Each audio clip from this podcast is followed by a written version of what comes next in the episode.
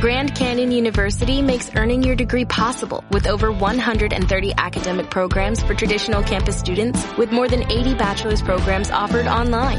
GCU provides you with the personal support you need from complimentary unofficial transcript evaluations within 24 business hours to scholarships, academic support, and your GCU graduation team led by your own university counselor. Find your purpose at GCU. Private, Christian, affordable. Visit gcu.edu.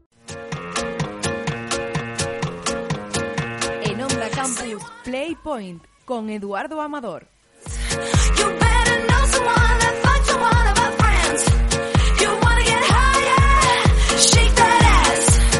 Spin it around. Buenas tardes y bienvenidos a Playpoint, otra vez más tu programa de deportes en Onda Campos, un lunes más a las 7 de la tarde. Hoy tenemos un programa bastante completo y como siempre vamos a repasar los resultados de nuestros equipos extremeños en sus respectivas jornadas ligueras de este fin de semana. Tenemos buenos resultados y es que el Extremadura de momento es líder del grupo cuarto gracias a su victoria fuera de casa con el Lucas Murcia. Y también el Villanovense consigue conseguía la victoria este fin de semana, algo que le alza en la tabla tras ganar al Melilla. Por otra parte, el Badajoz perdía en Jumilla y el Mérida no pasaba del empate con el elegido en casa, aunque para eso hablaremos con Medinate, el entrenador del equipo, para analizar el encuentro y la situación de los romanos. También tenemos que hablar de la tercera división y es que hemos tenido una jornada bastante completa. Los dos líderes no consiguieron puntuar este fin de semana y Plasencia y Coria se acercan a Moralo y Cacereño. Por otra parte, en el fútbol femenino hablaremos del empate de Santa Teresa con el Español y por último, para cerrar el programa, llegaremos con el mejor baloncesto, con la mejor información del baloncesto de este fin de semana. On a younger year when all our shadows disappeared the animals inside came out to play Aunque para empezar, vamos a empezar todo con el Mérida de este fin de semana. eh, mientras hablamos con, llamamos a Medinasti para que entre con nosotros por teléfono.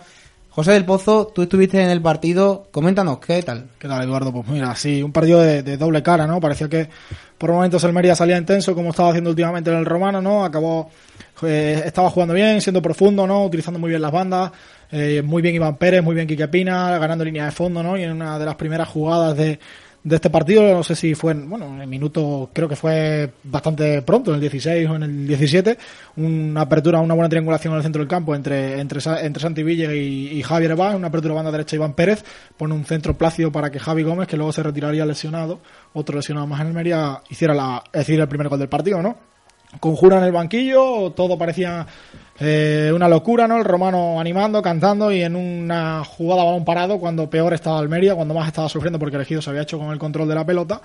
Bueno, pues blandito, blandito, blandito el Mérida en este caso eh, encajó el 1-1, ¿no? Luego a partir de ahí, pues eh, un control de juego quizás de, elegido, ¿no? Pero sin ninguna ocasión de peligro que, que, recalcar, porque bueno, Felipe Ramos apenas apareció en la primera parte, eso sí, en la segunda ya, pues el elegido ya cogió el control, eh, expulsaron a Julio Dios, que para mí creo que no era la segunda tarjeta amarilla, creo que recoge el pie antes de, de, hacer esa falta, ¿no? Y bueno, pues el problema es que era que encaraba ya el delantero, creo que era Javilillo, en este caso ya el portero, Felipe Ramos era el último futbolista y entre Paco y en este caso era Julio de Dios, no se entendieron bien y bueno, pues pitar la falta, segunda amarilla para, para Julio de Dios, que recibió la primera por adelantarse la barrera en la primera parte, un que fue mm, estuvo muy cargado de, tarjetas amarillas y bueno, pues eh, a partir de ahí se creció el ejido, ¿no? La, la siguiente jugada casi a la expulsión de, de Julio de Dios, pues eh, llegó el, el segundo de, de este caso de, de- del ejido, ¿no? En un centro lateral, mal defendido por, por todo el Mérida. Yo creo que eh, Felipe Ramos tampoco está,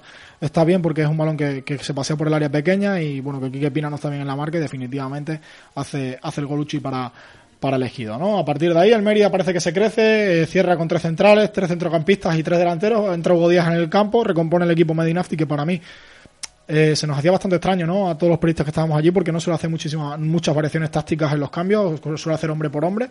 Pero bueno, quitó a Joaquín Esparza, eh, jugó con tres arriba, Mustafa Hugo Díaz y, y Snyder, que bueno, pues eh, tuvo que entrar también por el lesionado Javi Gómez.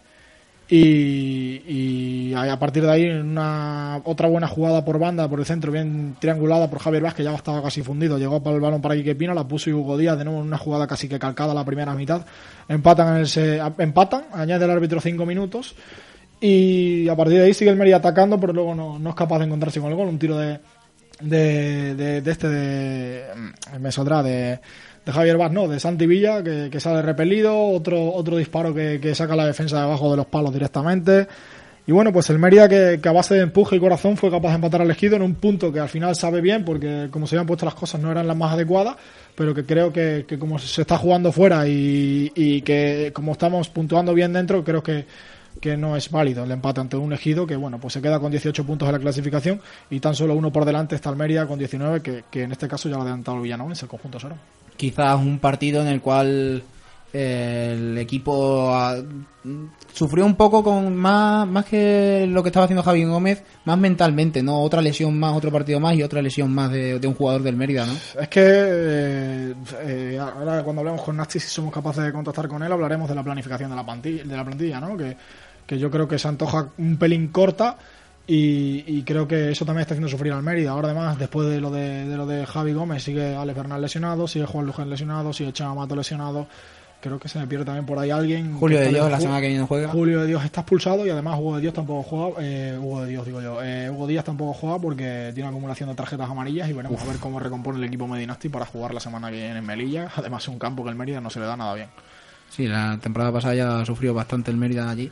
Melilla donde se va a reencontrar con, con Eh, que bueno, un Melilla que esta semana no ha sido capaz de sobreponerse al villanovense y no le está viniendo bien al Mérida que, que el villanovense siga ganando en casa porque cada vez que va fuera no da la cara, ¿no? Yo creo que el otro equipo también llega de perder fuera, quiere resarcirse ante su afición y bueno, pues el Mérida creo que además que sale menos, dicen los jugadores que no, pero yo les va a salir menos intenso. Los días Javi Chino nos contó los micrófonos de la COPE que, que quizás sí, que quizás no salió el equipo como debería de estar, que tenían que buscar los errores que, que hacían, que, que esto que lo otro, y yo creo que es que el Mérida fuera de casa tiene un problema, y lo estaba solventando gracias a que conseguía todos los puntos en, casa, ¿no? Solo tenía el pinchazo ante el Lorca, sorprendente pinchazo, eso todo hay que decirlo, y bueno, pues ahora un pinchazo contra el Ejido, que era un equipo que, no estaba funcionando en, la primera, en el primer tercio de la temporada, que, que, que llevaba, eso sí, llevaba, creo que era de 12 puntos, creo que llegaba, llevaba 10 eh, en estas últimas jornadas, que bueno, pues daban ese amplio margen para salir de la zona de abajo. Y el Mérida pues no se pudo aprovechar también, eh, parece que ellos también tenían más confianza, el tener 10 de 12 puntos en liga seguidos y el Mérida también como venía de perder en, en Huelva con un resultado no abultado pero sí con, con poquísimas ocasiones, pues yo creo que también le pesó. A pe- A pesar de todo, parecía que, que el Mérida cogía confianza, como tú has dicho, con el gol, pero el, el mazazo fue la lesión de Javi Hombre, los, pri- también. los primeros 15 minutos muy bien el Mérida, Muy muy bien, Sí, muy intensos. Pero ya después para mí fue un poco la lesión, también se vinieron un poquito de atrás, se, se encerraron un poco, el Ejido se vio muy cómodo porque realmente los primeros 20 minutos Pero no se veía al Mérida contra un equipo de tercera, no hacía nada el Ejido. Sí, no, y que no creaba ocasiones tampoco. Cuando tiene el control de la pelota elegido, estamos hablando de que, de que sí, de que le da el balón y nosotros esperamos un pelín más a la contra. Pero eh, en este caso, un balón parado que se duerme toda la defensa del Mérida un, y un futbolista en el segundo palo, que es Lolo González. Chaval corpulento, que luego lo acaban expulsando en la segunda mitad. Alto, que, que- que joder, que lo tienes que marcar. Pues remata a placer, un balón de córner. Y además que venía de marcar cuatro goles los últimos cinco No, partidos. que es que Pepe, Pepe, bueno, Pepe salió del banquillo, tiró ojo, la pizarra, tiró todo. que, claro, que es, que bueno, el cuerpo técnico de por sí de todo el Almería se cabreó, se cabreó muchísimo, ¿no? Con, eh, con esta jugada balón parado que la verdad que fastidió bastante a los intereses del equipo. Bueno, pues parece que tenemos problemas con, para contactar con Medinasti, así que de momento yo creo que vamos a seguir con el programa. Si conseguimos contactar en un rato, pues hablaremos con él, le llamaremos, hablaremos con él y estaremos hablando pues un poquito de cómo, cómo vio a él, ayer el un Medinasti que también salió bastante cabreado ayer con la actuación del árbitro, porque de los últimos cinco minutos que se tenían que descontar, Medinasti se quejaba de que solamente se habían jugado dos, ya que el Mérida marcó el gol en, ese tiempo de descuento y el partido pues acabó con prácticamente un minuto antes de los cinco minutos que se añadieron. Así que eh, a ver si en un rato podemos contactar ya con Medinasti. Pasamos ahora a seguir analizando el resto de partidos de la segunda división B de este grupo de este grupo cuarto.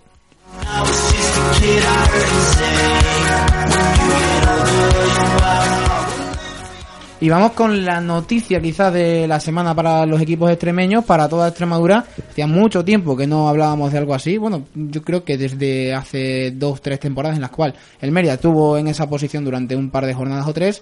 El Extremadura es líder de, la, de, esta, de este grupo cuarto, Jesús. Pues sí, el Extremadura ya es el nuevo líder del grupo cuarto de Segunda División B, después de superar con claridad a un UCAM Murcia en una primera mitad espectacular del equipo de, de Manolo Ruiz, tanto ofensiva como defensivamente, que bueno, tapando huecos y no dejaban jugar a un equipazo como es el UCAM Murcia. El esfuerzo tuvo la recompensa en el minuto 20 después de... Bueno, para el Extremadura cuando Jairo marcó un auténtico golazo, recorte en el área de, de Jairo y zurdazo por toda la escuadra del extremo azulgrana. Un auténtico golazo de verdad para buscarlo en, en YouTube y verlo más de una vez, además. Eh, ya en la segunda parte Lucan parecía que quería irse a por el partido, pero bueno, rápidamente el Extremadura volvió a hacerse con el control de del partido. Ya bueno, a menos de 10 minutos para el final llegaría la expulsión de Lucan Murcia. Víctor, eh, Víctor García vio una doble amarilla rápidamente intentando conta- eh, cortar un contraataque y tres minutos después llegaría el que sería el segundo gol del Extremadura. Willy que peina un balón hacia atrás, perfecto para dejar a Carlos Valverde solo delante del portero. El del Extremadura, que había entrado apenas 10 minutitos antes, cruzó el balón y batió al portero del, eh, de Lucas Murcia. Hoy además hemos conocido que, bueno, que después del eh, partido el técnico de Lucas Murcia ha sido cesado. Esto fue lo que dijo Manolo Ruiz después de- del partido. Para mí eso no, la verdad es que no es significativo. Yo creo que queda mucho. Era un partido importante. UCAN es un equipo que va a estar ahí al final de temporada, no me cabe duda, por plantilla. Y, y bueno, nosotros sabemos que esto es muy largo, ¿no? que no, no, no preveemos ahora ponernos líderes. ¿no? Yo creo que líder en, en noviembre no te dice nada, ¿no? líder en, en mayo es cuando es nuestro uno de nuestros pequeños objetivos, ¿no? Pero ya te digo que el objetivo ahora mismo es el domingo ganarle al Real Murcia. El Extremadura, como decimos, es el nuevo líder del grupo cuarto con los mismos puntos que el Cartagena, pero bueno, con el gol haberás ganado. Eh, este domingo a las cinco y media reciben al Real Murcia en el Francisco de la Era, partido para que el, para el que el Extremadura se ha puesto como objetivo llegar a los 10.000 aficionados en el campo. Para ello han puesto entradas de entre 10 y 20 euros.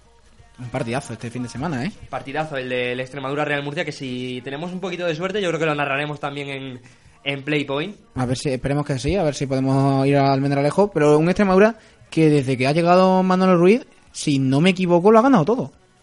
No, empató, empató porque, un partido, claro, empató, pero empató dos partidos. Empató contra el Melilla, empató contra el Cartagena. Pero oye, empates que, que saben a victoria. contra el equipos de arriba. El del Melilla, el Melilla aún no ha perdido en casa, desplazamiento difícil, desplazamientos muy largos. El Cartagena es el equipo que mejor juega fútbol probablemente de, de, ¿De este grupo? grupo cuarto, se- eh, si no probablemente prácticamente seguro. Fue un partidazo como lo vivimos. Sí es cierto que el Extremadura por la primera mitad que hizo en aquel partido se podría haber llevado el, los tres puntos a casa, pero oye, partidazo que vivimos y empates que saben a, a victoria prácticamente. Bueno, siempre te viene bien empatar contra los de arriba, no perder, mejor dicho, no perder contra los de arriba, pero para mí me parece un golpe de sobre la mesa el- la victoria que ha conseguido este fin de semana contra Lucan, que Y Lucan es un, rival que en un teoría que- que juega muy era bien. líder. Sí, sí, en teoría era en teoría lo- eran los dos equipos que iban a pelear para, para ser los líderes de la liga al final de temporada y el Extremadura ha pegado un golpe sobre la mesa, ¿eh? Sin duda, sin duda. Ya te digo, además, después de este partido, el eh, eh, Lucas Murcia ya no, no va a seguir contando con los servicios de su entrenador. Algo que, bueno, que en principio puede beneficiar al Villanovense, que como hablaremos luego es el siguiente Es el rival de siguiente Lucas rival. Murcia. Y después, y después viene al romano, o sea que triple enfrentamiento con- contra extremeños lo que tiene el Lucan Murcia y veremos a ver, esperemos que sean triple derrota de Lucan y se descuelguen de ahí arriba, claro, obviamente-. Nosotros tiramos para, barremos para casa. Claro que te barremos para casa, y si puede ser, ya te, ya te digo. Que sea Extremadura, Villanovense, Mérida y. Y no me acuerdo de cuál, de cuál me falta. El Badajoz. El ¿no? Badajoz, mira. Extremadura, Mérida y Badajoz. Badajoz empató allí en el campo del Lucan, ¿eh? Hay que se nota recordarlo. eh, que- se nota bien a los equipos extremeños. Así el que campo veremos a ver la semana que viene cómo estamos con el, con el UCAM. Pasamos ahora eh, a hablar de un equipo que este fin de semana eh, no tuvo la suerte que ha tenido en estos últimos partidos, pero al menos dio la cara. Eh, hablamos ahora del Badajoz de Juan Marrero. Carlos, ¿qué hizo el Badajoz este fin de semana? Pues sí, ha terminado termina la racha del Badajoz en Jumilla y lo hizo, pero el Badajoz hizo un buen partido, pero quizás no volvió lo de no encontrar el, el gol que, que le hubiese dado un punto, que quieras o no, un punto es muy valioso en esta categoría. Un Badajoz que, como ya he dicho, jugó bien, pero el gol del Jumilla entró mientras que las opciones de que tuvo el Badajoz no, no tuvieron misma suerte. Bueno, a ver si acaso el Badajoz para la semana que viene realmente era una salida difícil. ¿eh? Sí, ahora, ahora llega al, Badajo- a- al campo del Badajoz, al nuevo Ibero llega el Cartagena esta semana. Un duelo complicado, pero que le puede hacer Eh. un favor a Extremadura, como hablamos. En batallas más grandes se han ganado también. Así que. Veremos quizá- a ver ahí. em, Tenemos corte de Juan Marrero, ¿no? Creo que sí. Bueno, pues vamos a escuchar a Juan Marrero entonces en rueda de prensa después del partido. El Jumilla ha aprovechado su, presen- su eh, presencia física para, para eh, la jugada de balón parado marcar la diferencia. Nosotros hemos tenido, sobre todo los primeros 25 minutos, opciones con un remate de Jesús y dos o tres disparos, pero no hemos estado acertados. Luego la segunda parte, entre el viento y, y muchos parones, pues no ha habido, no ha habido apenas ritmo y no ha habido partido. Bueno, pues un Club Deportivo Badajoz que con esto, si no me equivoco, queda en decimosexta posición. Mm, Play- Decimosexta en playoff de descenso, queda con. Pero vamos, está con 16 puntos. Están igualados menos los, digamos, los tres de abajo que ya se están, sobre todo el, el antepenúltimo se está volviendo a enganchar, pero los dos de ahí abajo, salvo, por ejemplo, la Lorca Deportiva, salvo, salvo la sorpresa que dio en Mérida, Sí. y Las Palmas Atlético que ha cosechado un empate, un, un empate a mí sorprendente contra el Betis allí en su feuda. Un duelo directo en la también, Gilda, un empate a cero y la, la verdad que a mí me sorprendió porque ha metido a- al Betis Deportivo, lo ha metido en los puestos de descenso y el Badajoz, como tú bien decías, está decimosexto, está en posición de promoción de playoff. Pero real, realmente es una liga que yo la veo muy, muy igualada, porque el Badajoz está a 6 puntos de los puntos de playoff, de Sí, ascenso. sí, a- ahora mismo, si no, si no recuerdo mal, por ejemplo, por comparar equipos extremeños, el Badajoz está A tres puede del ser Mérida, tres sí. del Mérida y cuatro del, Del Villanovense. del Villanovense. Se le va un Sí. poco más el Extremadura, que está a 10, pero sí, bueno, también Extremadura el realmente... Extremadura está arriba y el Claro. Badajoz ahora mismo está en posiciones de abajo. Claro, pero el Extremadura realmente se están desbancando un poco más Extremadura y Cartagena del resto de equipos, porque el que está tercero, Jesús tiene ahí la tabla, con- ¿cuántos puntos tiene del tercero de la, de la liga? El tercero de, de la clasificación es el Marbella con 24 puntos. Y está a tan solo 8 puntos, está a 8 puntos del Badajoz, que realmente Sí, que podemos hablar de que es, una, es un grupo muy compactado, el del el el grupo Badajoz, cuarto de el este Badajoz gana dos partidos y se pone décimo, incluso más, más arriba. Sí, De sí, hecho, porque de hecho no hay ningún. eh, estamos viendo que no hay favoritos. Eh, El Écija, que era colíder junto con Extremadura y Cartagena, se llevó una goleada de, del campo del Marbella, 3-0 que creo que quedó. Estamos viendo que es un grupo en el que cualquiera puede ganar a cualquiera. Sí, sí, sí. De hecho, el Badajoz con la racha esta pues, se ha llegado a poner, si no recuerdo mal, el Sí, se ha 13, puesto, ¿no? sí, sí, se Sí, ha puesto sí, por esa posición. Que- hombre, que el, abajo al 13 hay... que el Badajoz le ganó al Marbella, que es tercer clasificado en su casa, ¿sabes? Que, que el grupo está muy compactado, está muy bonito este grupo cuarto de, de Segunda División B. Bueno, pues yo creo que el Badajoz es eso, el, yo creo que le han venido muy bien esos partidos que ha ganado, que ha en consecutivo, esos dos Sí, partidos cinco, ganados. cinco eso, partidos, cinco partidos invictos. sin perder, yo creo que le ha venido bastante bien, bastante bien. Nuestro técnico de sonido quiere hablar un poquito del Badajoz quizás, ¿no? Jesús.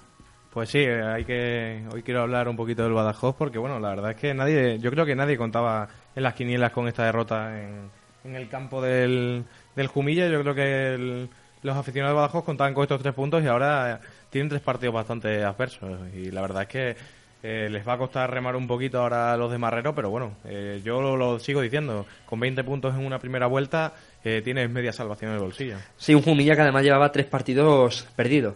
Los tres últimos partidos antes del Badajoz habían sido derrota. A ver, ahora también, como bien ha dicho Jesús, son Je- Jesús Serrano. Eh, Duelo de son- Jesús. Son varios partidos seguidos contra rivales importantes. Vienen Cartagena, luego toca la visita al Almendralejo, que son, son los que están comandando la clasificación. El Turmalet, como Pero- están diciendo ya desde, desde los aficionados blanco y negro. Pero bueno, como, como también ha dicho Jesús, no se contaba con, con la pérdida de estos puntos contra el Jumilla. Quizás con puntos que no se contaban se vuelvan a encontrar, como fueron los del Marbella, por ejemplo. Claro, Sí, es que no, ahora, claro, eso- ahora el Badajoz tiene. Eh, le visita al Cartagena, luego recibe, a- eh, luego tiene que visitar Murcia para jugar contra el Real Murcia, luego de nuevo tiene que visitar Almendralejo para jugar en el Francisco de la Era contra el Extremadura, y luego ya sí le, le visita el Betis Deportivo, que quizás pueda ser ahí cuando el, eh, el Badajoz pueda recuperarse de tres resultados negativos. No creo yo que el Badajoz Bueno, consiga la victoria en, en esos tres partidos. Yo Espérate, Quizás el que- Real Murcia, el partido que- contra el Real no, Murcia. yo no doy por perdido. Tú no das por perdido los esos- tres. Esos partidos. Yo creo que el Badajoz no va a perder los tres partidos, ¿eh? No, yo tampoco Yo, lo creo. yo incluso. A lo mejor un empate, a lo mejor consigue sacar un empate de, bueno, a lo, a lo mejor la visita contra el Cartagena, que sabemos que el Badajoz se, se crece en partidos de este tipo. Eh, un Yo derby creo- siempre es un derby, en el Extremadura Badajoz puede pasar cualquier cosa. En el Extremadura Badajoz, cuidado, porque ahí puede pasar cualquier cosa. Y el Murcia, a mí me parece Sí, que el es un Murcia equipo puede ser el equipo muy más irregular, puede ser el equipo más irregular de, de la liga. Entonces, Porque, por ejemplo, Las Palmas Atlético es el más regular, siempre pierde. Pero, pero el, eh, Lorca, Real bueno, Murcia... Bueno, el Lorca no se lo digas a los de Mérida. Pero el eh, Real Murcia sí es muy irregular. Para mí probablemente uno de los equipos más irregulares, si no el que más de, de lo que de lo que llevamos de, de liga. Pero yo, Yo- creo que hay que contar con el que el Real Murcia eh, está empezando a subir. Que Sí, está empezando a subir, pero ya ha perdido contra el. Cartagena. Sí, pero bueno, es que estamos hablando de que ha perdido contra un Cartagena, que es que es con líder ahora mismo en la tabla. Pero el Real Murcia tenía el un mismo proyecto que el Cartagena. Los dos querían subir y si puede ser como primero, Pero bueno, mm, hay que tener en cuenta que perdió 2-1, o sea que tampoco dejó de... 2-1 en su casa. Pero no, no En bajó casa de los brazos. Cartagena, ¿eh? En casa, en casa Claro. de Cartagena. Casa del Fue- Cartagena, sí, sí, casa del 2-1, Real 2-1. Murcia. Entonces, Con creo que, el, creo que el resultado tampoco nos dice mucho de cómo está el Real Murcia. Y la verdad es que yo estoy con vosotros en que creo que el Badajoz de los tres partidos eh, va a puntuar seguro en alguno, porque bueno, eh, también vimos que en Granada era un partido de cero puntos y el Badajoz sacó ahí un punto, inclusive podía haber sacado los tres perfectamente. Yo me atrevo a decir que el Badajoz saca puntos de dos de los tres. Y el tercero lo dejo para que hagan lo que quieran. Sí, yo también pienso. Yo quiero que. Y con victoria o del- sin victoria. Yo creo que una victoria al menos tiene. Una victoria. Tú dices que por lo menos cuatro puntos, mínimo cuatro puntos, se lleva el Badajoz. Cuatro puntos de estos de estos nueve. Yo que creo que este fin de Se semana lleva. le puede hacer un lío al Cartagena, ¿eh? porque el campo del Nuevo Vivero, quieras que no, tienes que ganar ahí y es un pedazo de campo. Y a mí los campos así, la gente se crece. Y ahora la ahora la gente está en el nuevo vivero apoyando. Sí, sí, eh, la viendo afición, de, la afición del Badajoz la está afición apoyando. está- La afición y- responde a la llamada, sin y duda. está animando con mucha fuerza, con lo cual quizás también hay un miedo escénico por parte del Cartagena. Veremos a ver si este fin de semana entonces el Club Deportivo Badajoz pues consigue llevarse un puntito, tres puntitos, lo que sea, de, del campo del, de su campo del Nuevo Sí, lo, que no, lo que no se va a llevar va a ser cinco, por ejemplo. No, pero se puede llevar a cero. Se puede llevar a cero. Entonces, esperemos feo. que no. Estaría Pero esperemos que no. A ver qué Eh, pasa con este Tourmalet, como le dicen. Exactamente, llega la parte difícil del Badajoz y llega nuestra parte fácil. Vamos a hablar de otra victoria, vamos a hablar ahora mismo de la victoria del Villanovense en casa contra el Melilla. Para eso tenemos a nuestro especialista en Villanueva de la Serena, a Víctor. Víctor Sánchez, ¿qué tal? Buenas tardes, compañeros. Este fin de semana el villanovense ha conseguido una importante victoria ante un rival rocoso como es la Unión Deportiva Melilla. El brasileño Alisson dio la victoria a los verdes en un encuentro en el que el conjunto serón supo tirar de oficio y plantó cara a un equipo tan rocoso y organizado como es la Melilla. Los verdes tuvieron paciencia, supieron esperar su momento y al final defendieron el botín del gol con uñas y dientes. Para el choque, Iván Ania introdujo pocos cambios. Kamal sustituyó al sancionado Curro y Jacobo a Carlos Andújar, que también fue baja a última hora. El choque comenzó con los dos equipos librando la batalla en el centro del campo y sin apenas acercamientos. De hecho, hasta el minuto 24 no tuvo lugar el primer acercamiento en todo el partido. Fue tras un disparo del visitante Pepe Romero, que se marchó desviado a la derecha del meta Joaquín. Por su parte, a la media hora de juego, el villanovense disponía de su primera ocasión, con un disparo desde la frontal de Kamal, que golpeó en un defensor y se marchó desviado. No obstante, en el minuto 40 los locales adelantarían el marcador. Fue Dieguito el que puso una falta desde la línea de tres cuartos, no despejó la defensa y el rechace lo recogió Javi Barrio, que evitó que saliera por línea de fondo, poniendo en un centro, un centro, perdón, que pasó entre los centrales y que finalmente Allison terminó rematando y poniendo así el 1-0 en el marcador. Con este resultado llegaríamos al descanso en el que el villanovense había dominado y llevado la iniciativa desde el principio. Tras la renovación, el villanovense salió dispuesto a sentenciar el encuentro y de hecho suyas fueron las primeras llegadas. En la primera jugada de la segunda mitad, Jacobo puso un gran centro desde la derecha que se fue cerrando y salió cerca del palo de Dani Barrio. Y dos minutos más tarde, de nuevo Jacobo puso un gran servicio con rosca al corazón del área al que no llegó por centímetros a Seata. Por otra parte, el Melilla, el que empezó a manejar el equipo y a llevar la batuta fue Boateng, que lo intentó en el 54 con un disparo que se marchó alto, tras una buena internada y servicio de Celu. Pasaban los minutos y el Melilla empezó a embotellar al Villanovense en su área, aunque los Herones, liderados por los dos Javis y con Kamal abarcando mucho terreno en el centro del campo, apenas dejaban resquicios atrás. Boateng, como hemos dicho antes, en el 75 lo intentó desde fuera del área, pero su disparo se marchó fuera, mientras que en el 82 el Romero Cuerda se enfureció con el árbitro, ya que tampoco vio nada en la tercera caída de un serón dentro del área, en esta ocasión Ansiata.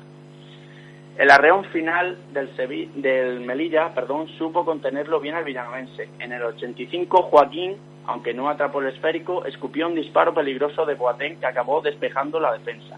Y posteriormente, en el 90, Joaquín atrapó bien colocado el disparo flojo de Celu, que cazó un balón suelto desde la frontal.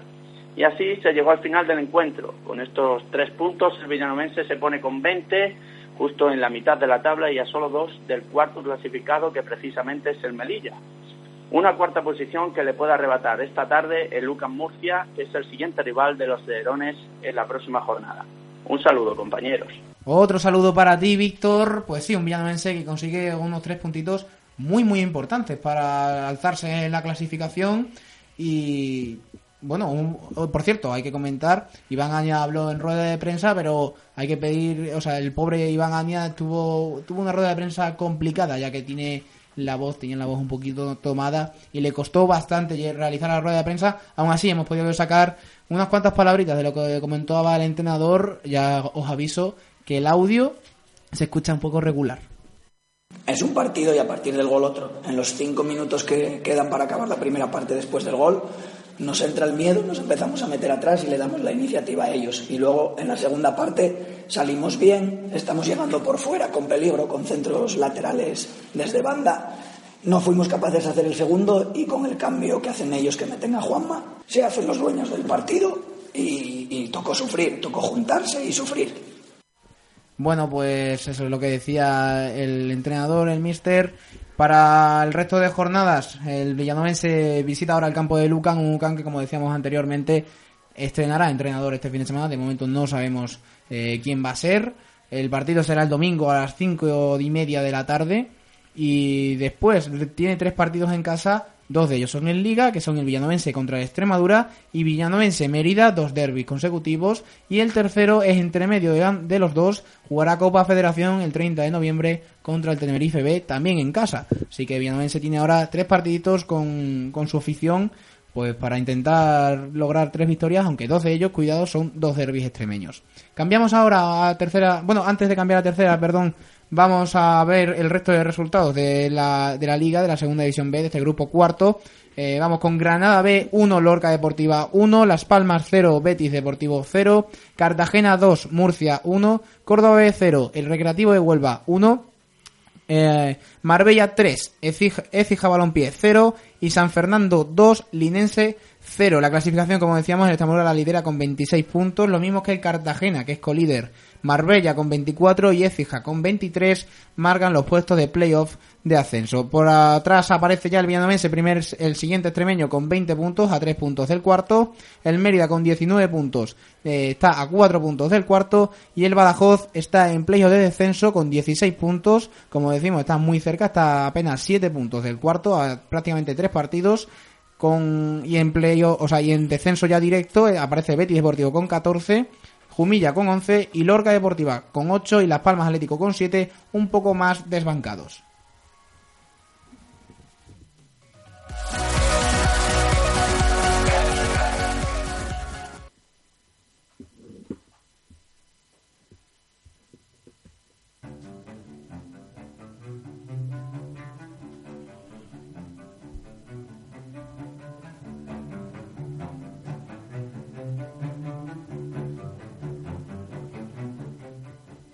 Con esta música de violín que parece que tenemos ahora y que nos ha puesto el técnico. Nos vamos con la tercera división, con una tercera división que viene con muchas sorpresas, porque tenemos sobre todo una espectacular que de la que nos va a hablar ahora mismo Jesús Serrano desde, desde la técnica, nos va a comentar qué ha pasado este fin de semana en tercera división, Jesús. Bueno, pues sí, la verdad es que la jornada en tercera nos dejó demasiadas sorpresas, diría yo.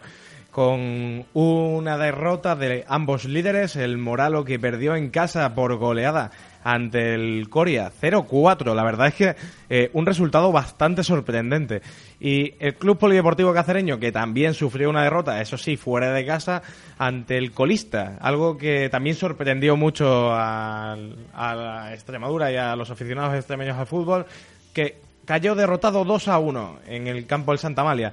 Es, eh, el cacereño se quedó con uno menos en el minuto 30, eh, pero bueno, eh, cabe decir que el gol del Santa Amalia, el primero, llegó antes de estos minutos y bueno, el conjunto cacereño reclamaba reclamaba falta al portero que bueno, nosotros hemos podido ver en, en los vídeos y compañeros, ¿qué opináis? ¿Para vosotros es falta al portero o no es falta al portero? Yo de primera mano he hablado con el asistente del, del partido y a mí me reconocía después del partido que sí que puede ser que haya sido falta, era bastante probable, pero que desde su posición no la pudo ver y el árbitro dijo que tampoco la podía ver. Yo viendo la jugada desde la otra, desde el otro lado, para mí es falta clarísima. Sí, para mí también es falta clara. Yo cuando lo hemos visto en, en el vídeo este que, no, que han compartido los compañeros de Canal Extremadura en Twitter, eh, para mí es falta clara. El, el delantero del eh, Santa Amalia evidentemente hace la falta con, con la cadera prácticamente, con la cadera, con el culo ahí un poquito, le roba el balón al eh, portero y luego ya remata a placer. Evidentemente para un asistente, evidentemente para un árbitro, entre tanta multitud de jugadores, ver ese, esa falta es complicada, pero vista desde nuestro ángulo, desde las cámaras de televisión de Canal Extremadura, para mí es falta clara. Carlos, ¿tú qué opinas de la falta? Pues voy a hacer eh, igual que mis compañeros y, y fue falta clara, creo yo. Vale, bueno, pues aquí quedamos un 4 a 0 en falta.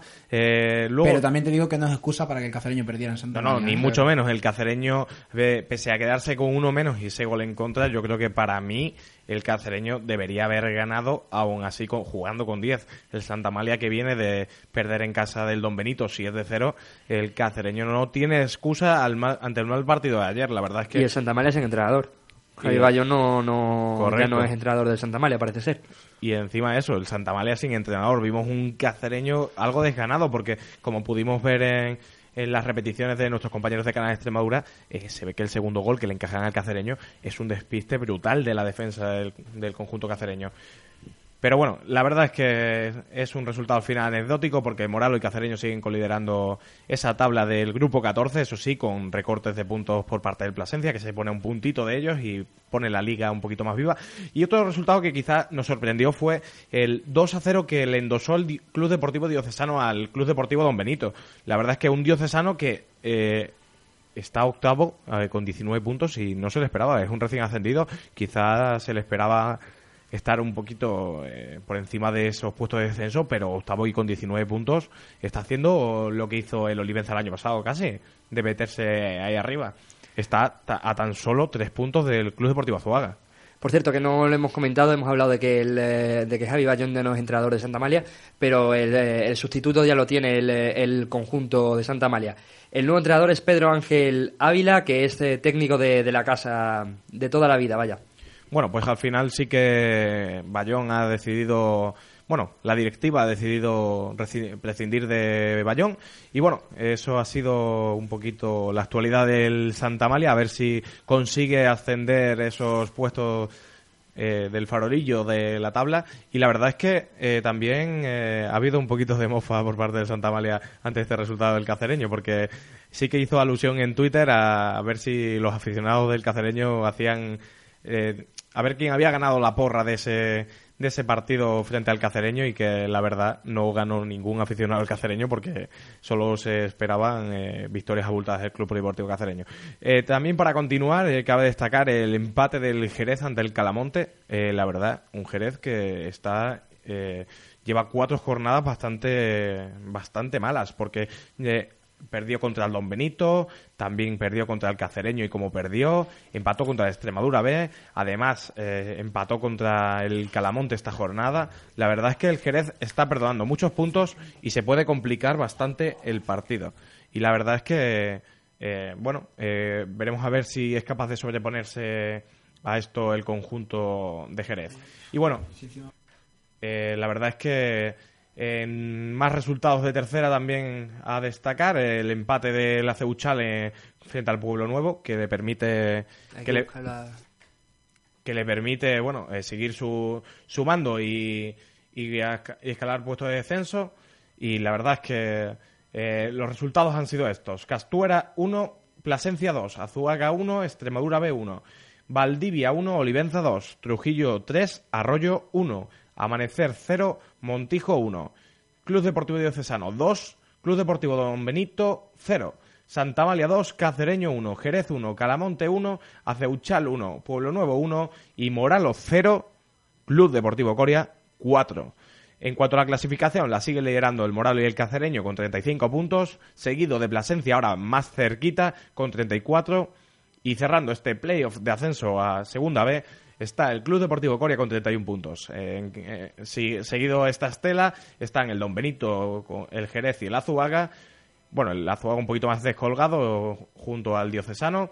Seguido de Trujillo con 18, décimo Olivenza con 17 y empatado a puntos con el Montijo, que como dijimos aquí en Play Point, saldría de esos puestos de descenso y ha salido además muy gratamente, sumando ahora mismo 17 puntos en esta tabla.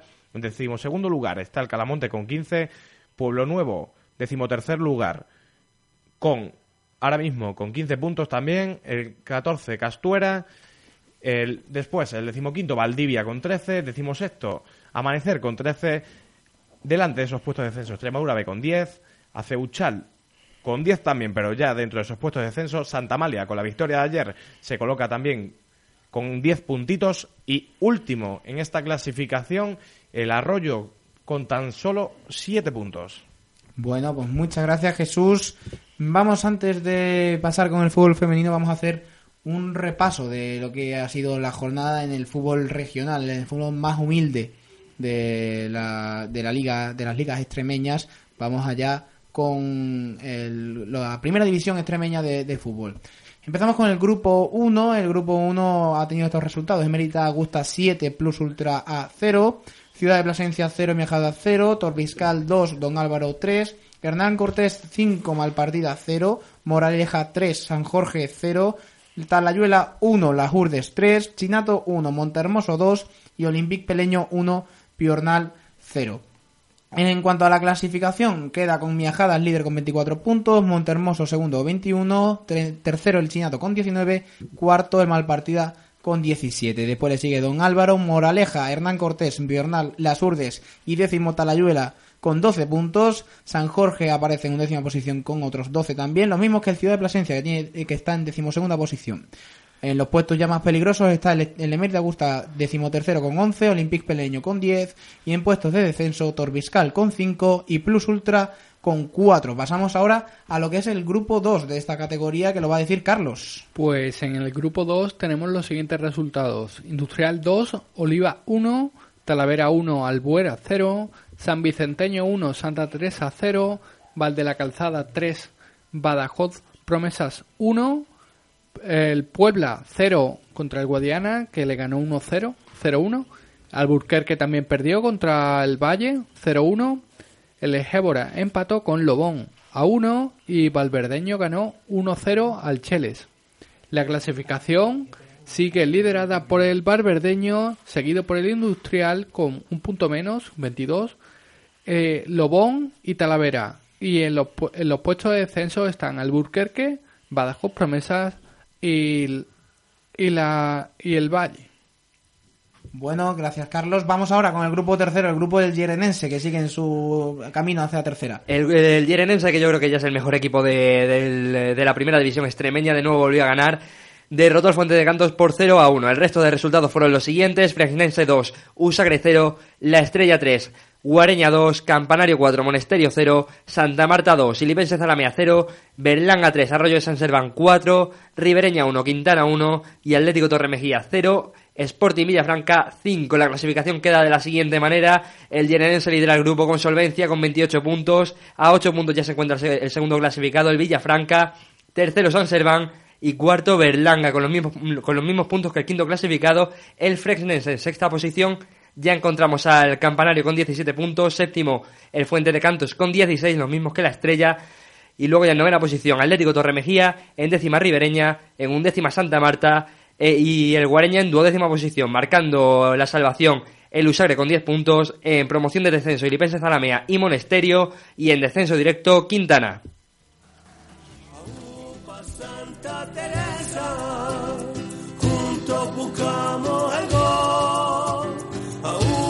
Santa Teresa, un equipo de cantera levantando a Ole, la musiquita que nos trae, la musiquita, la canción que ha estrenado el Santa Teresa. Ya hemos descubierto de qué equipo vamos a hablar ahora. En un momentito vamos a hablar ahora mismo con Fernando Gastón. Lo tenemos ya aquí. Fernando Gastón, muy buenas tardes. ¿Qué hizo Santa Teresa este fin de semana? Hola Edu, muy buena. Pues vosotros lo visteis, ¿no? Fue un partido que, que no pudo ganar, pero que otra vez fue superior al rival. Yo creo que, que este domingo más que nunca, porque el español, aparte de que el Santa Teresa jugó bien, como viene haciendo normalmente, el español no hizo absolutamente nada, ¿no? Ni en ataque, solamente tenía a una futbolista muy chica, pero que se movía muy bien entre líneas y volvía a la defensa, como era Julve, pero cuando llegaba al área no, no hacía tampoco absolutamente nada. Y en defensa, a mí no me gustó el español, ni me gustó, eh, aunque sí que salía bien y se decidía, pero no se quedó prácticamente con ninguna pelota. Mariajo, la portera de- del español, que ha sido muchas veces internacional con la, con la selección. No sé, a mí el español es un equipo que no me gustó, pero el Santa Teresa lo hizo bastante bien y sobre todo tuvo ocasiones claras para ganar el partido. La tuvo con Alba Merino, por ejemplo, una clara dentro del área, con Estefa dos, una en la primera parte de cabeza que se le fue arriba, eh, Estefa en otras que tiraba desde la frontal del área, desde dentro del área, Eh, la que tuvo la más clara para mí, la de Carla Gómez, eh, prácticamente sin portero, que le pegaba por el ansia de pegarle desde fuera del área que le dio al larguero. Eh, no sé, también de Nayadez, una que iba prácticamente a la escuadra y ahí sí que Maríajo hizo un paradón.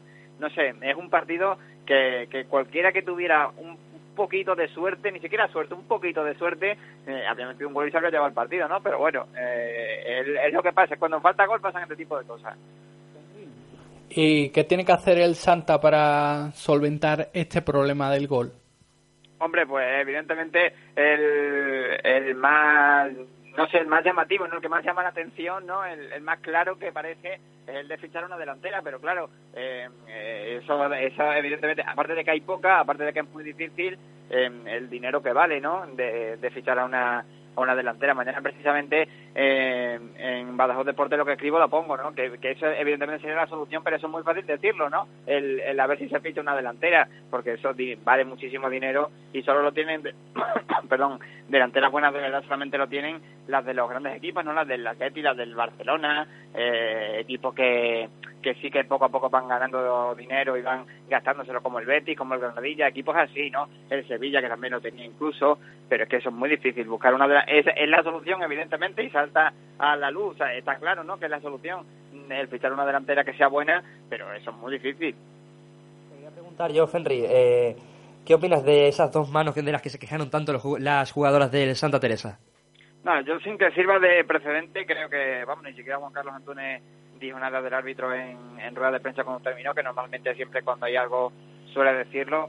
Yo creo que fueron cosas de- del fútbol y, poco más. Yo tampoco eh, vi, no sé, que ni que fueran penalti ni nada. Fueron cosas que, que pasan y sí, en alguna le puede dar en la mano, como le puede dar en el pecho, como le puede dar en la espalda, eh, en el costado pero vamos que, que tampoco yo mm, ha habido yo he visto este año penaltis más claros y cosas más claras que estas eh, desde luego Si os parece, vamos a escuchar antes de despedirte, eh, Fernando, vamos a escuchar a Juan Carlos Antúnez que hablaba pues también de eso, de que el partido había sido muy bueno para su equipo, pero que no habían tenido suerte. Escuchamos al técnico del Santa Teresa. El equipo quizá hoy ha jugado los primeros 25 minutos los mejores de la temporada. Es decir, pero tenemos muchísima presencia, muchísimas situaciones de remate, muchísimas situaciones de área, pero no se concretan en- muchas veces en, en ocasiones claras, claras, claras o en gol. Y luego, pues evidentemente yo creo que un poco la mala suerte, eh, ya te decía, ¿no? Que, que tirar 10 palos en, en nueve jornadas no, no es muy común. Fernando, que te iba a comentar, ¿contra quién juega el Santa Teresa la semana que viene?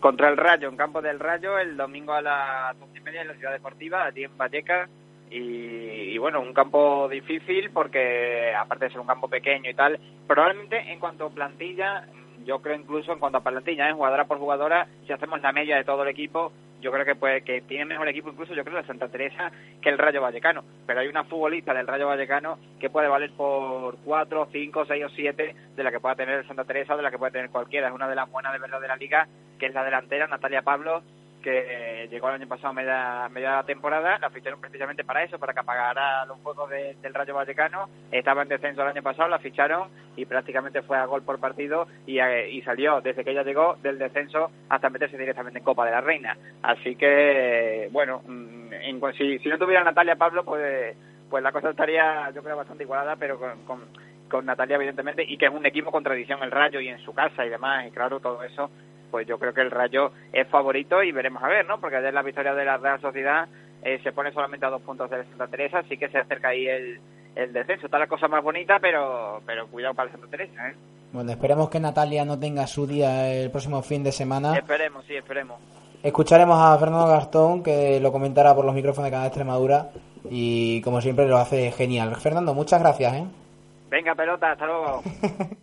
Bueno, vamos ahora con la clasificación de la Liga Femenina. Barcelona y Atlético Madrid, 25 puntos, los dos liderando la clasificación, los dos en su pugna, que solamente han, fallado en un partido y fue cuando se enfrentaron entre los dos que empataron.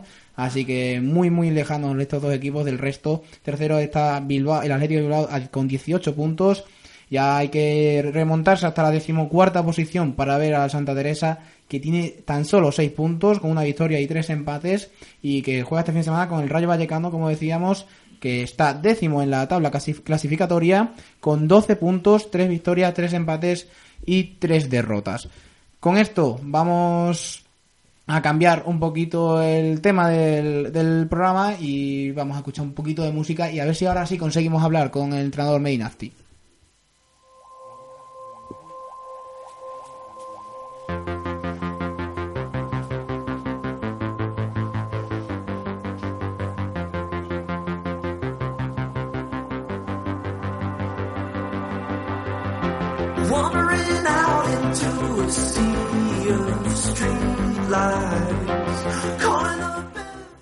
Pues como decíamos al principio del programa, eh, teníamos hoy como invitado especial a Medinafti, al técnico del Mérida, que bueno, ayer vivió un partido en el cual el Mérida no fue capaz de, de salir con una victoria de su, de su campo, pero la verdad que se llevó un punto quizás valioso después de, de la o sea, del partido, de cómo se dio el partido. ¿Qué tal, Nazi? Buenas tardes. Hola, buenas tardes, ¿qué tal? ¿Cómo viste el partido? Bueno, pues un partido, complicado, un, partido raro, donde, donde empezamos bien, eh, las sensaciones eran, buenas, nos pusimos por delante del marcador y incluso pudimos hacer el, el segundo y tener un poquito más de, tranquilidad. Luego recibimos un, gol a balón parado en un, en un córner y bueno, pues hemos acabado el, primer tiempo un poquito eh, un poquito justo a nivel de fuerzas y en segundo tiempo pues se nos ha puesto eh, todo todo en contra el, el- la expulsión el segundo gol. Y, bueno pues luego los chicos ya nos fuimos eh, nos soltamos un poquito más. La expulsión también de ellos nos, nos ayudó. Y, y en los minutos finales pues yo creo que hemos empatado eh, de manera merecida. Y, y incluso yo creo que si, si hubiéramos tenido algunos minutos más eh, yo creo que había opciones para, para llevarse el partido. Ayer un nuevo lesionado más, esta vez Javi Gómez. ¿Qué es lo que ocurre para que haya tantos lesionados en el Mérida? Ah, pues lo que ocurre, pues, pues mala suerte, mala suerte, eh, bueno, pues eh, lesiones de, de, de Juan Luis, eh, lesiones de, de Chema Mato, lesiones de, de, de Bernal, a ver, que son cosas que no podemos controlar, porque a nivel muscular tampoco hemos tenido muchos problemas. Si hubieran sido lesiones musculares, pues a lo mejor habría que buscar eh, eh, otras cosas, eh, pero pero son, yo creo que eso hace- a ese nivel, a esa altura, yo creo que ha sido ha sido ha sido mala suerte. ¿Y qué es lo que tiene Javi Gómez? ¿Para cuánto tiempo se le espera de baja? Pues Javi tiene una, una, una contractura en el aductor. El día anterior también se resintió un poquito del, del, del aductor y bueno, hoy se ha hecho unas pruebas, no tiene nada, no tiene rotura y vamos a cruzar los, los dedos para tenerlo al 100% el, el domingo en Melilla. Ah, Entonces todavía hay opciones de que juegue Javi en Melilla, que por cierto, Hugo Díaz, si no me equivoco, llega con, con cinco amarillas, o sea que tampoco podría jugar. ¿Hay opciones entonces de que juegue Javi el domingo? Bueno, eh, vamos a ir eh, viendo durante durante la semana. Eh, bueno, lo peor lo peor está descartado, o sea, la, la rotura y a ver las sensaciones que tiene que tiene Javi a lo largo de la, de la semana, pero yo no lo yo no lo descarto. Esperemos que entonces juegue Javi. En cuanto al centro del campo, la expulsión de Julio de Dios, lo que sí deja un poquito el centro del campo para Melilla un poco tocado, ¿no, Medi? bueno, un poco tocado. Ya llevamos desde la desde el principio de temporada con la con la baja importante de, de Juan Lu.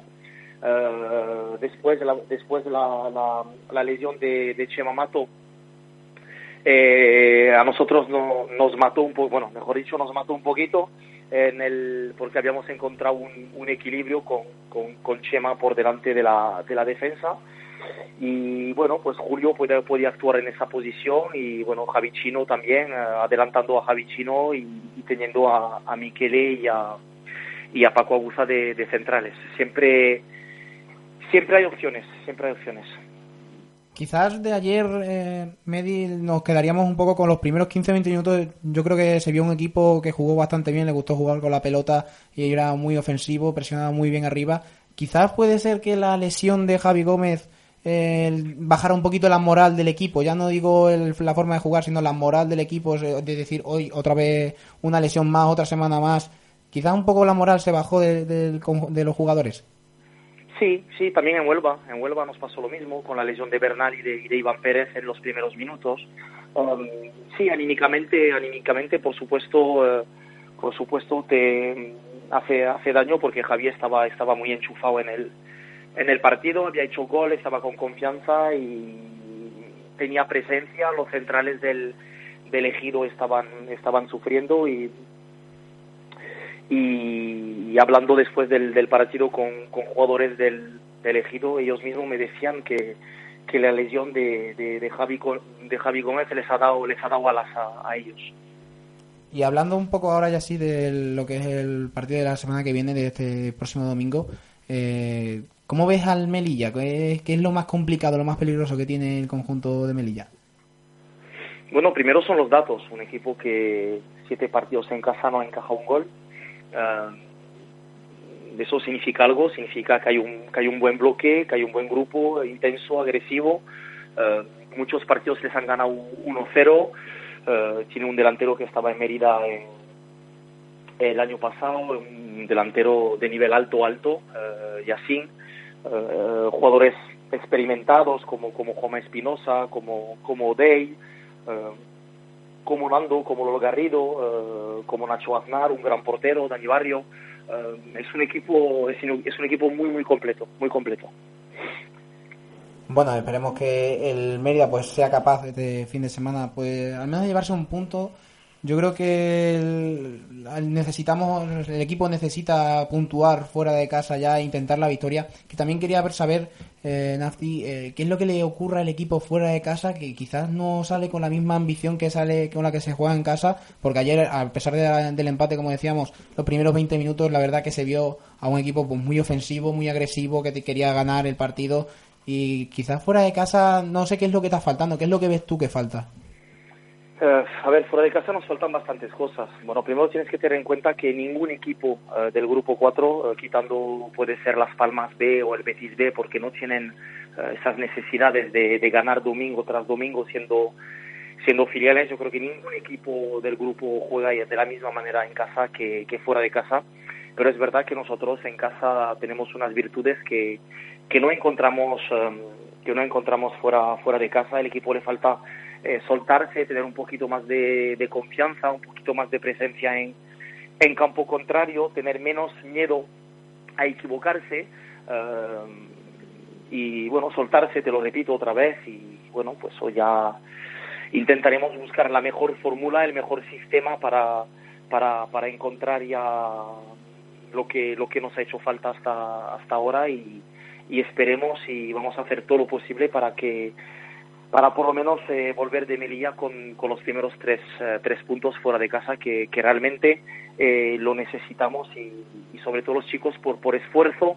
eh, a ver, hacemos bastantes cosas, cosas mal fuera de casa, pero, pero hay poco que reprochar a los chicos a nivel de intensidad y de, y de agresividad, y, y, pero tenemos que dar un paso más, tenemos que dar un paso más y, y espero que, que sea ya, ya el domingo.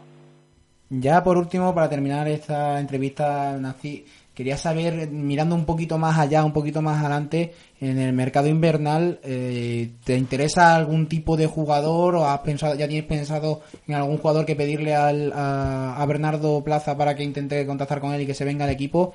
Eh, ¿Quieres hacer algún tipo de cambios en la plantilla? Mira, esto eh, lo vamos a dejar para, para la jornada 19, cuando termine el último partido contra, contra el Córdoba B el día 17 de, de diciembre, eh, porque ahora mismo nosotros no, eh, no tenemos tiempo ni tenemos eh, energía para gastarse en cosas que son, en que son virtuales, porque el mercado de, de invierno ahora mismo es virtual, o sea que, que no podemos desviar la atención eh, sino en lo que sea el partido del, del domingo contra, contra el Melilla. Y, y de verdad realmente no, no, no hablamos de, de este tema ahora mismo porque, porque habrá, habrá tiempo de sobra para, para analizar todo después de la jornada 19. Bueno, pues Megafti, que lo hemos tenido hoy aquí en los micrófonos de Playpoint, muchas gracias por atendernos. Nada, mucha suerte para este domingo contra el Melilla. Esperemos que, se, que os podáis traer los tres puntos de allí y para el resto de la temporada, por supuesto. Muchísima suerte. Gracias por vuestra llamada. Nada, hasta luego, un saludo. Vamos ya cerrando con el programa porque se nos acaba el tiempo y hoy nos hemos quedado sin baloncesto. No os preocupéis, la semana que viene os traeremos la- más tiempo de baloncesto eh, porque hoy con la entrevista esta express en los últimos minutos Y futsal. y futsal, es verdad, perdón, perdonad que Alberto Manzano y Juan Antonio Ruiz hoy no han podido entrar, pero seguro la semana que viene entonces tienen el doble de tiempo para explicar y para contar todos los resultados. Nos vamos ya a terminar el programa.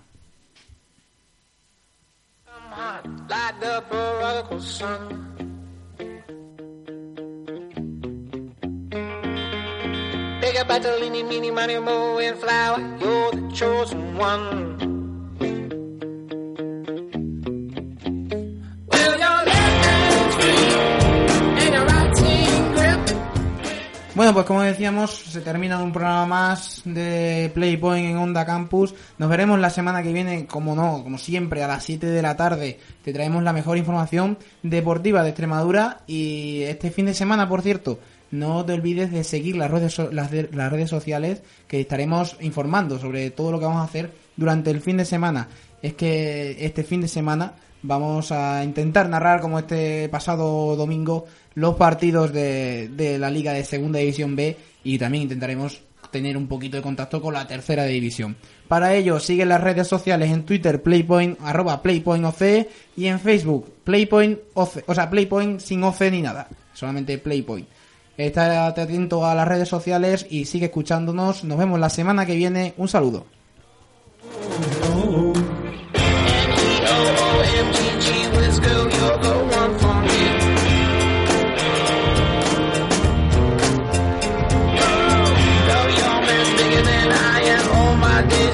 Soon.